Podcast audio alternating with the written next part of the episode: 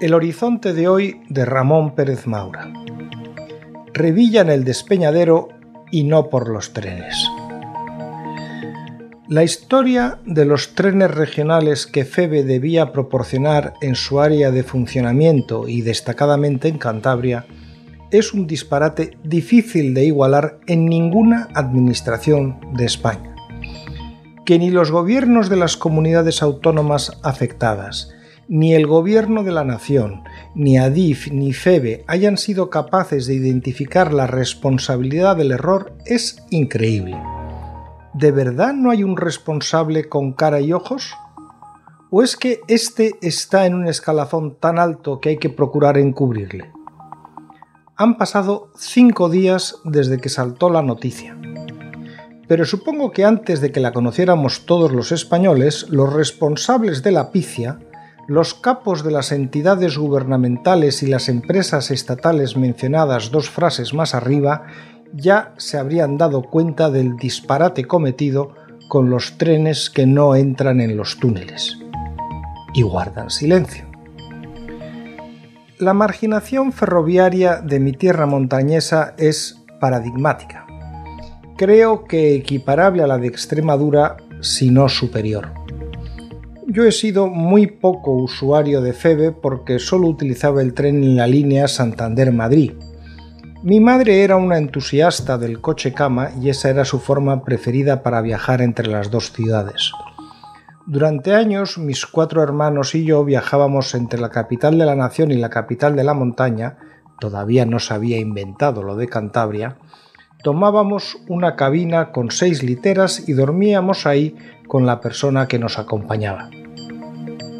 Al principio nos parecía un gran plan. Al paso de los años, bastante menos.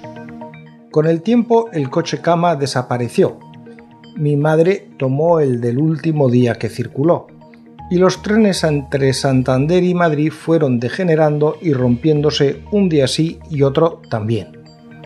Revilla, el héroe de la pantortilla, además de la anchoa, anunció que le había sacado un ave a Reynosa a José Blanco cuando aquel era ministro de Fomento. Blanco está desaparecido, el ave ni está ni se le espera y Revilla sigue actuando como un caudillo que no tiene por qué rendir cuentas. El pasado sábado, el economista, filósofo y profesor de la Universidad Europea del Atlántico, Juan Luis Fernández, publicaba un artículo en el diario Montañés que es de lo más demoledor que yo he leído sobre la gestión de Revilla. Y sobre esa materia hay más literatura que sobre la muerte de Manolete en Linares. Explica Fernández que, abro comillas, el pasado enero el aumento interanual del empleo en Cantabria fue del 0,68%, en comparación con el 2,31% nacional.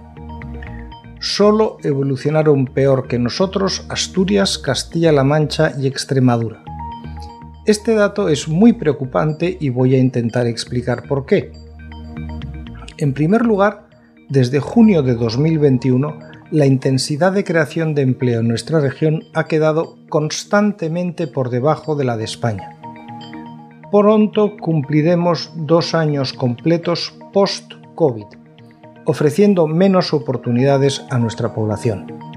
Esto no se entiende, ya que la flexibilidad presupuestaria, no hay techo de déficit desde 2020, la aportación de fondos extraordinarios nacionales y europeos y dos años de inyecciones descomunales de liquidez y nulos tipos de interés por parte del Banco Central Europeo deberían haberse notado en una comunidad tan pequeña, en una creación de trabajo muy superior.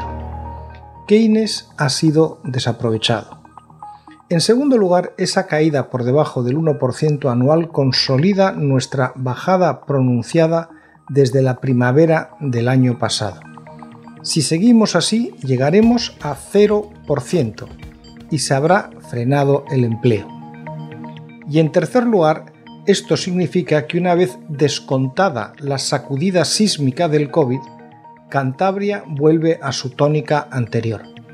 Su crecimiento interanual del empleo había sido absolutamente todos los meses, sin excepción, inferior a la media de España entre junio de 2015 y diciembre de 2019. Son 55 meses seguidos. No hay casualidades, sino causalidades. Ante unos datos tan apabullantes sobre la marcha económica de Cantabria bajo Miguel Ángel Revilla, mi mujer me insiste una y otra vez en que el problema es que los cántabros le votan. Y como es evidente, yo no tengo más respuesta que recordar que a Jesús Gil le votaron masivamente como alcalde de Marbella y otras localidades que ganó su partido, antes de dejarlas sumidas en la ruina y la corrupción. Y ahora, sobre los datos de la gestión económica de Cantabria de este personaje, aparece una incuestionable prueba de pésima gestión. Yo no usaré los trenes regionales, pero la denuncia sobre su estado es un clamor. Y nadie se ha ocupado en el gobierno de Revilla de supervisar su renovación acelerada. Habrá que esperar otros tres años más y Revilla con el sobao y la anchoa y la pantortilla de Reynosa, a donde no llegará el ave.